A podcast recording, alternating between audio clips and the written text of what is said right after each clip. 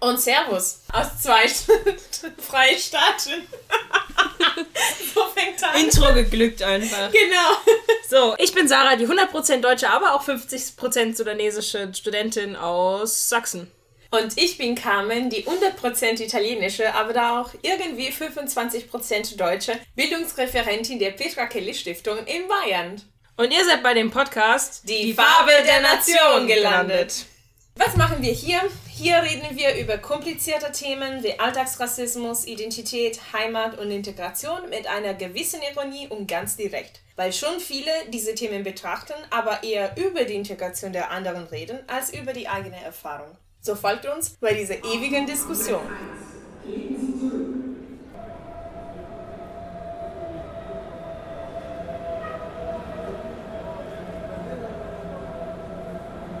Ich und Sarah haben es in unseren vorherigen Interviews schon angedeutet. Wir zwei können natürlich nicht die gesamte Erfahrung der Menschen mit Migrationshintergrund vertreten. Daher möchten wir diesen Podcast als Plattform anbieten für all diejenigen, die über die eigenen Erlebnisse reden möchten. Und wenn ihr euch das gefällt, schickt uns gerne eine Vokalnachricht. Heute fangen wir mit den ersten Vokalnachrichten einer Freundin aus München. Und sie sagte, München ist die nördlichste Stadt Italiens. Ach, wie man hier die mediterrane Gelassenheit, was immer das ist, liebt und nachmacht, zumindest in den Köpfen der Lokalen, nirgendwo anders in Deutschland. Natürlich wird man nie ein freundliches Service im Bereich der Verpflegung erleben. Auf die bayerische Mürrigkeit ist man bekanntlich sehr stolz, aber was soll's? Sich italienisch kleiden, essen und vor allem tun, als ob ist hin und cool. Bis, bis irgendwas schief geht. Und dann dann ist man doch Deutsche und keine diese Italiener, Grieche, Kroaten, Spanier, egal. Ich erzähle euch eine kleine Geschichte. Ich habe ziemlich lang bei einer Weinhandlung gearbeitet. Deutsche Weinhandlung. Deutsche Firma. Deutsch. Klar, natürlich waren dort auch italienische Mitarbeiter wie ich angestellt, denn man hat mit italienischen Lieferanten zu tun und trotzdem ist es eine deutsche Firma, die hier handelt. Kundschaft war vielfältig. Viele, wie der Protagonist oder besser zu sagen die Diva unserer Geschichte, waren deutsche Restaurants, oberes Niveau, seit vielleicht 30 Jahren in München etabliert, gehobene Küche, das ist natürlich auch eine sehr subjektive Einschätzung, NBR, mit deutschem Hinaber und natürlich italienischen Namen. Denn warum auf italienische Flair verzichten, wenn man sich damit viel besser verkaufen lässt? Klingt ein Ossobuco alla Milanese, aber bitte mit zwei Cs, weil Rechtschreibung noch nie das beliebtes Fach von deutschen Gastronomen gewesen ist. Viel besser als Markknochen Mailänder Art. Fehler passieren und so an einem traurigen Tag muss irgendwas bei einer Zahlung schiefgegangen sein. Eine SEPA-Lastschrift ist eine oder zwei Tage früher eingezogen worden. Zugegeben unangenehm für das Geschäft, aber etwas, was halt passiert und äh, ein Versehen. Wir sind vor allem weit unter der 2000 Euro Marke, aber okay, es sollte nicht passieren. Der deutsche Inhaber des deutschen Restaurants mit italienischem Namen, wohl bemerkt ein langjähriger guter Freund des deutschen Inhabers der deutschen Agentur, ruft irgendeine in der Firma an und erwischt mich am Telefon. Und bevor ich überhaupt schaffe, das Telefonat an die Buchhaltung weiterzuleiten, um alles zu klären und zu berichtigen, eine schreiende Stimme jenseits des Hörers wütend macht mir, die unhörbar italienische freundliche Mitarbeiterin, klar, dass es gibt doch nicht. Wie könnt ihr nur? Das sind italienische Verhältnisse. Tja, hm, was soll ich sagen? Er war nicht der Erste und wäre nicht der Letzte gewesen, die unmögliche Anforderungen hatte, zum Beispiel bei einem Import oder Verkauf und wenn es nicht klappte, sofort diese Italiener schrieb. Ich hatte aber zum Glück auch viele andere netten, anständigen deutschen und nicht deutschen Kunden und ich habe an sie gedacht, als ich meinen Atem gehalten habe und gesagt, Herr so und so, bitte beruhigen Sie sich, ich verbinde Sie mit dem Chef. Sofort. Gesagt habe ich das, aber gedacht habe ich, du blöder Schloch. Das Ende des Nachricht war echt wundervoll Bombe. und wir Einfach werden nur wundervoll. Ja. Ähm, Nein. Geilo. Also Einfach geil. Also ich würde wirklich diese Folge vielleicht nach der Folge, wo ich über meine Sprachprobleme erzählt habe, mhm. weil ich finde wirklich sehr lustig, wie Deutsche von Ausländern anfordern, dass man perfektes Deutsch spricht und schreibt, während in dem eigenen Land, man darf alles machen mit den Sprachen den anderen. Also diese ganze bescheuerte, komische, also Schreibfehler bei den, ja, bei italienische, also die, die merke ich natürlich am meisten, aber es geht auch bestimmt in anderen Sprachen, so Fehler, wie man Gnocchi schreibt oder ja eben Ossobuco. Also das ist... Entschuldig, die schreibe ich immer falsch. Ja, aber das ist auch in Ordnung, wenn man so Privatperson ist und eventuell nachfragt oder sich informiert. Aber wenn du ein Restaurant bist, der sich als italienisch verkaufen möchte, weil davon ja. profitiert, wegen Flair und alles, dann musst du mindestens dich richtig informieren, wie man die Sachen schreibt. Ja, auf jeden Fall, natürlich. Das gehört ja mit zur Professionalität irgendwie. Ja, einfach. Und auch zur Authentizität. Das ist ja wichtig eigentlich, aber äh, Deutsche. Es ist so diese deutsche Überheblichkeit, glaube ich. Das ist. Aber meine Frage wäre eigentlich, mhm. wie fühlst du dich denn mit diesem Klischee, dass Italiener unordentlich, faul, so in der Richtung wären?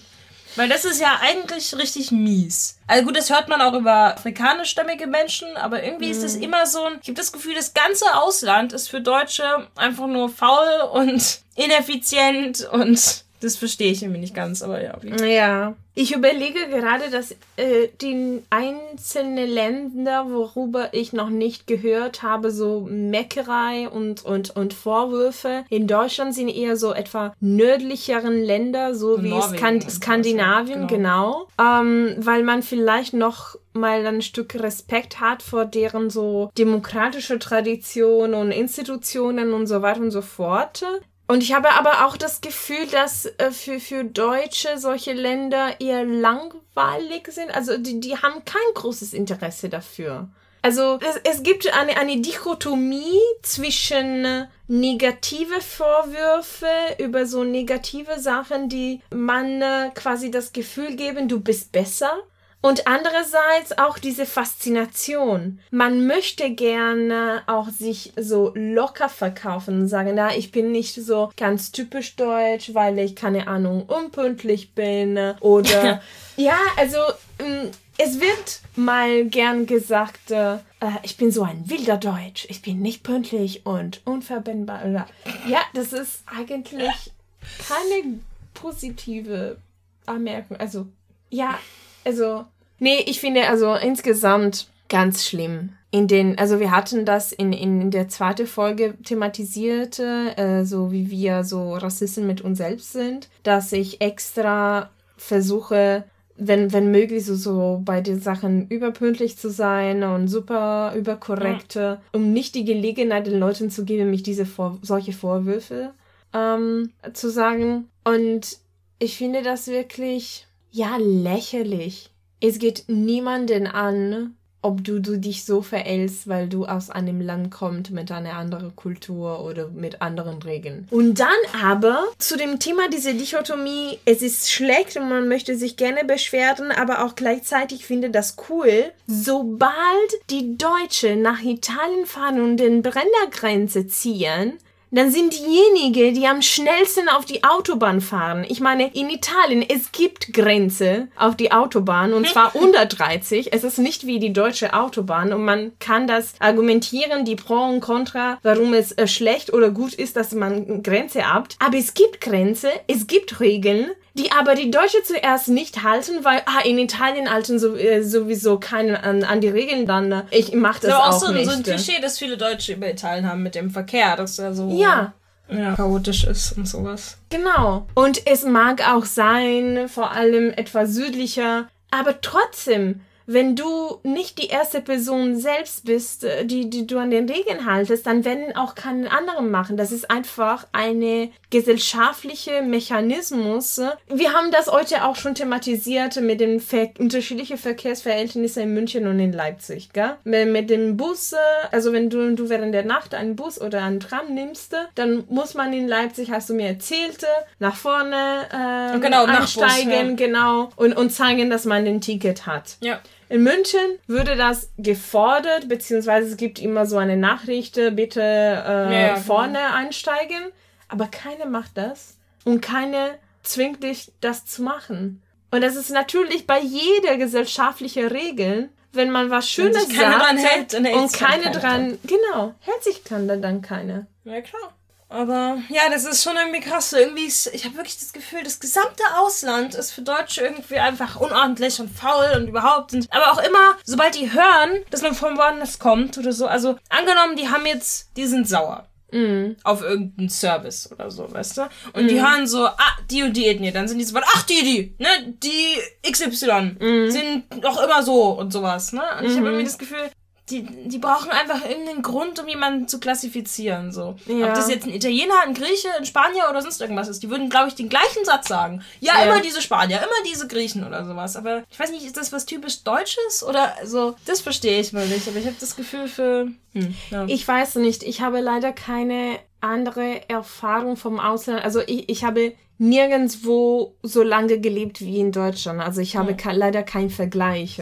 Und ich tue mich schwer zu sagen, dass es jetzt typisch deutsch, sich über den anderen zu beschweren. Was aber stimmt sicherlich ist, dass so von, von der, was ich sagen kann, ist, dass von der Seite der Italiener, Griechen, Spanier, also etwa Südländer Europas, dass man das Gefühl hat, also das hat auch diese so Stereotype über Deutsche, die über, also spießig sind und pünktlich und halten sich an die Regeln und so weiter und so fort. Also ich meine, durch diese Differenzierung mit diese angebliche typische südländisches Verhalten definieren Deutsche auch das eigene Profil. Mhm. Also ja. das ist quasi, ähm, ja, Rassismus es ist auf der Basis von einer Differenzierung ich und du.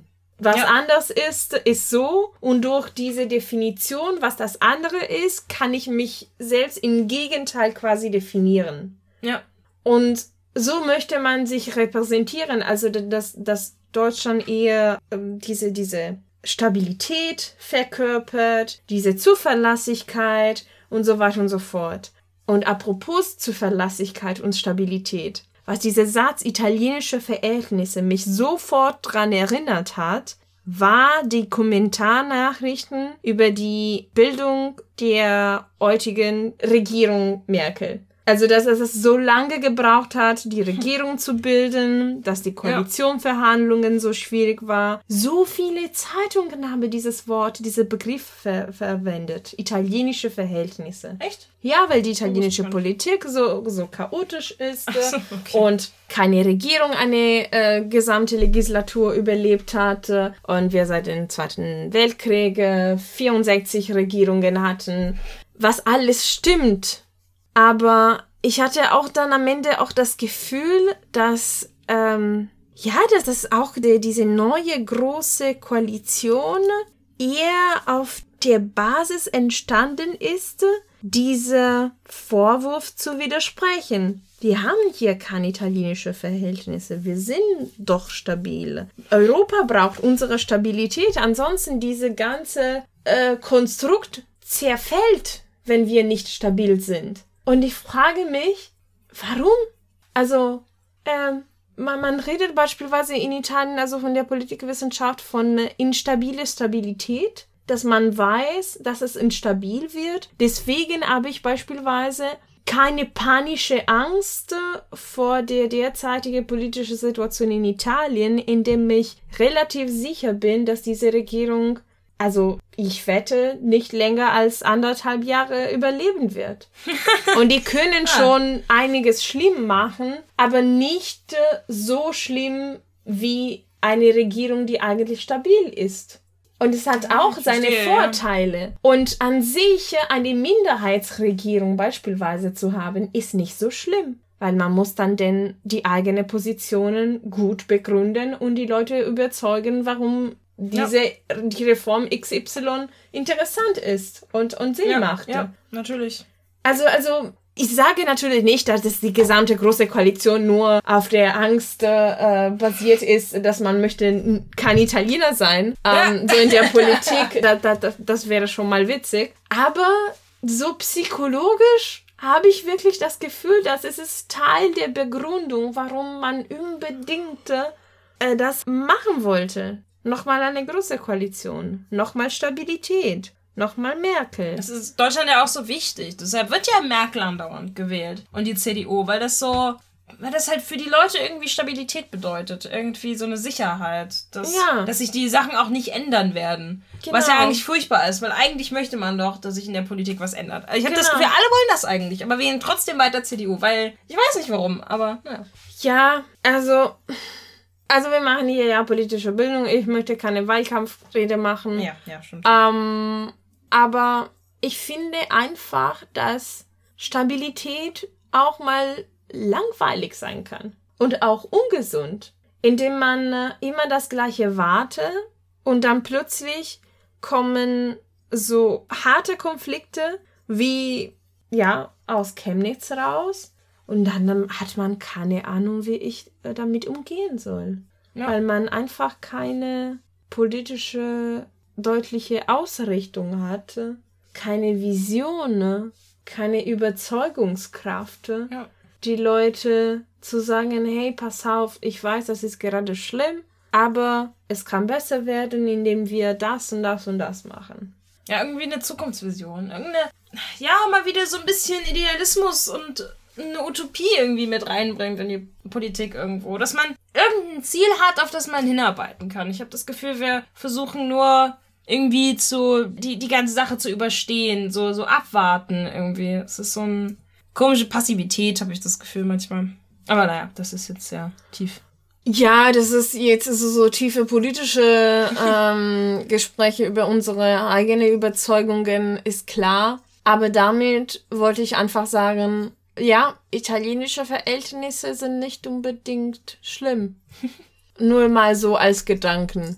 Und wenn eure italienische Verhältnisse in der Urlaub so gut gefallen, dann ähm, ja, warum, warum soll es auch schlimm bei den Menschen sein, wenn man italienische Verhältnisse hat? Gutes Fazit. Danke. Also, äh, ich habe die Nase voll von diesen Vorwürfen. Ab und zu möchte ich gerne einfach bewusst später ankommen. Oh mein. Oh mein. Oh, das ist eine geile Idee. Ich würde wirklich, also so, so, so bei, bei, Anti, bei, einer Person, die ich schon weiß, dass es sowieso voller Vorwürfe hatte, ich komme extra später. Oder extra, also so. Ah, den Ahnung. Gedanken kenne ich. Manchmal möchte ich den Leuten den Vorwürfe bestätigen lassen, ja. dann sind sie vielleicht auch schon zufrieden. Natürlich, die wollen das ja auch. Genau. Ja, man tut ihnen ja im Endeffekt einen Gefallen und man tut sich einen Gefallen, weil man sich nicht irgendwie in irgendwas zurückhalten muss. Einfach mal zu spät kommen und sagt, ist, warum denn? Warum muss man sich denn immer so viel Mühe geben? Weil die Leute beschweren für sich über einen, so oder so. Genau, für wen? das ist doch, ein Mensch, der Vorurteile hat, findet überall Bestätigung. Genau. Egal, was man macht. Ob man genau. jetzt pünktlich kommt oder nicht, ist vollkommen wurscht. Genau. Ja, genau. Also von daher, ja, kommt doch bitte alle einfach zu spät. Genau, genau. Und ja, für wen denn? Ja. Machen wir uns Mühe. Also. Für Leute, mit, die denken, dass Sandalen mit Socken eine normale Modeentscheidung ist.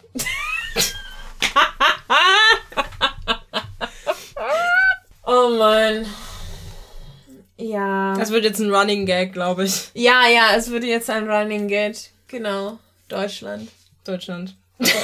Oh Gott. Gut, ähm, das war's für die Folge. Ja. Und wir sehen uns, hören uns nächsten Mittwoch. Wir hören uns nächsten Mittwoch.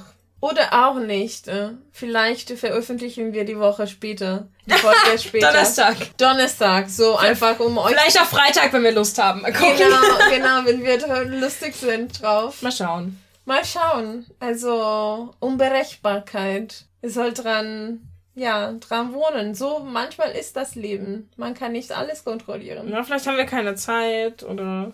Ne? Oder keine Lust. Ja, man muss ja auch mal was anderes machen. Mal so ein Genau. schönes langes Bad nehmen oder so. Oh ja. Oder, keine Ahnung, in die Oper gehen. Ja, äh, Theater. Was, was, Theater, genau. Also so schöne Musik. Ja. Du, du. Wir veröffentlichen tatsächlich nächste Folge in Verspätung, weil Weihnachten ist. Das war also unsere letzte Folge des Jahres. Für die alten Folgen, die ihr vielleicht noch nicht gehört habt, sind wir unter anderem auf Spotify, Apple Podcasts und alle möglichen Apps äh, zu hören und die Musik war wie immer von Kevin MacLeod. Die Hashtag der Woche waren wie immer FDN, dann äh, italienische Verhältnisse und chaotisch ist besser. Wir kommen am Mittwoch, den 9. Januar zurück mit vielen neuen Themen und sogar eine geplante Live-Aufnahme für März. Stay tuned und frohe Weihnachten und einen guten Rutsch in einem hoffentlich weniger rassistischen 2019. Tschüss! Dann, äh, tschüss.